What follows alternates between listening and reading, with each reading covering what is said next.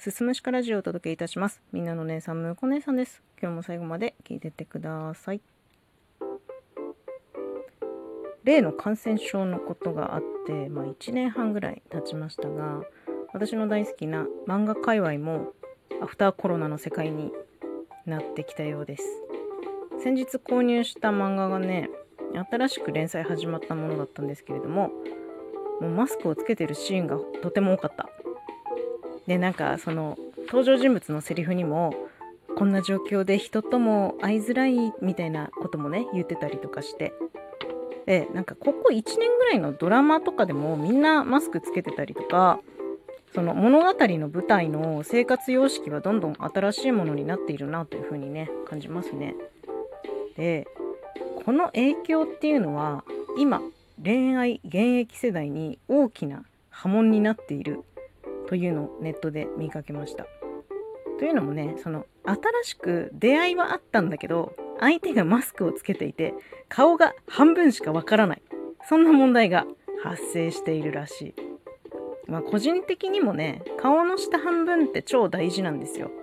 私はアヒル口フェチなので口元わからないと多分判断に困ると思う。ね。まあ、外見で決めているのかと言われそうでもあるんだけど恋愛ってさあの通常の人間関係よりも結びつきが深いものじゃないですか。だから相手を測る判断材料が少ないってちょっと正直不安だよね。いいなと思う人がいるけどマスクを取ったら「てんてんてんてんてん」言い寄られているけどマスクを取った姿を見せるのが不安。そんな声をねネットで。見かけました。いや私も多分今結婚してなくて婚活とかをもししてたとしたらめっちゃしづらいと思う。だって相手の顔を下半分わかんない。目元しかわかんないんだもん。マスク取ってねアヒル口じゃなくてたらこ口だったら どうしようとか。逆にね私もマスク取ってさ、ほうれい線とかさ、たるみとかさ、なんかそういうのすごい気になるじゃないですか。だから、すごい不安なのはめちゃめちゃわかる。で、まして今みたいな夜ってもう飲食店やってないじゃないですか。そういう状況だとさ、もう会う手段としてお昼にサクッとお茶するとかランチするとか、それしかできないし、それもマスクをつけてね。なんか、まあ、出会い方にもよるけど、事前にノーマスクで、ズーム飲みとかはできるかなとは思うんですけど、例えば、その、あ、いいなと思った相手が、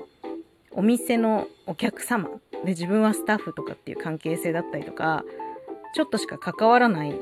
なんか出入りしてる業者さんとか、社会人ってそういうとこしか出会いないから、なんかそういうものだったらさ、ズームとかも誘いにくいじゃないですか。ズーム飲みしませんかイコールもうそういうことじゃないですか。ね、もうそういうことになった時にさ、もうそのマスクしか、マスク姿しか見せ、見てない状況で、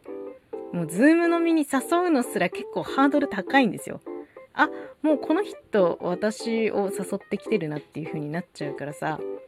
じゃあいざ、ズーム飲み始めました。マスクのない姿。あれ？みたいな。あれ？あ、この人の顔の下半分はこのように、あれ？みたいなことになってたらね 逆にね、自分がなるパターンもあるしね。うん。まあ若者が恋愛に消極的だなんてね、一部で叫ばれている昨今ですけれども、アフターコロナの世界がより恋愛をしにくくさせているような気がします。うん、これあんまり長引くと、付き合ったけどマスク外せないとか、もうなんかその先のマスク離婚みたいなのとかちょっと出てきそうだよね。マチコンや合コンなんて今は昔って感じなんだろうなって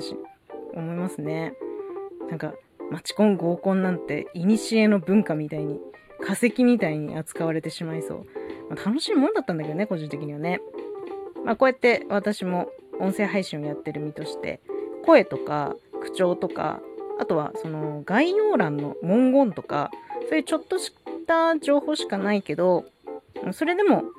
まあ、選んで聞いてもらえているなら大変ありがたいことでございます。まあ、相手の50%くらいしか見えなくても人間関係が構築されていくっていうのはなんかまさに新時代って感じ、うん、時代は変わったんだなっていうふうに思いました。今日はアフターコロナの恋愛事情についてお話しいたしました。最後まで聞いていただいてありがとうございます。また次回もよろしくお願いします。